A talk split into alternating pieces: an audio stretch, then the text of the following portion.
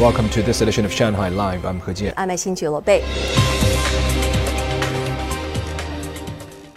The General Administration of Customs has been providing support to companies with exhibits that will be featured at next month's China International Import Expo, especially large ones like vehicles. Zhang Yue brings us more. A 250-ton tractor arrived today at Waigaoqiao International Cruise Terminal. It will debut at this year's CIIE.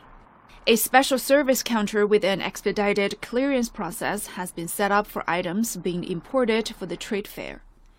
Additional support has been provided to improve the customs procedures for automobile exhibits. If automakers decide to hire purchase the exhibits after the CIIE, customs officers will guide companies in advance and help them complete all procedures, such as getting a certification for exported products and the disclosure of each model's emission standards. We will also use third-party inspection institutes to determine whether exhibits meet China standards. Then we will issue the certificates and inspection sheet as soon as possible. For some exhibits, such as tractors, customs will waive the import tariff and consumption tax if a reasonable quantity is sold during the CIIE. Zhang Yue, Shanghai Live. China based airlines will begin adding international flights to their schedules beginning on Thursday. China Eastern Airlines will gradually double its international flights to 108 per week.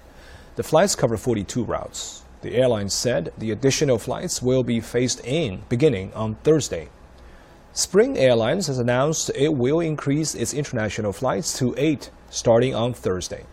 China based airlines have been operating a daily average of 143 international and regional flights between October 1st and 17th, up nearly 17 percentage points from September.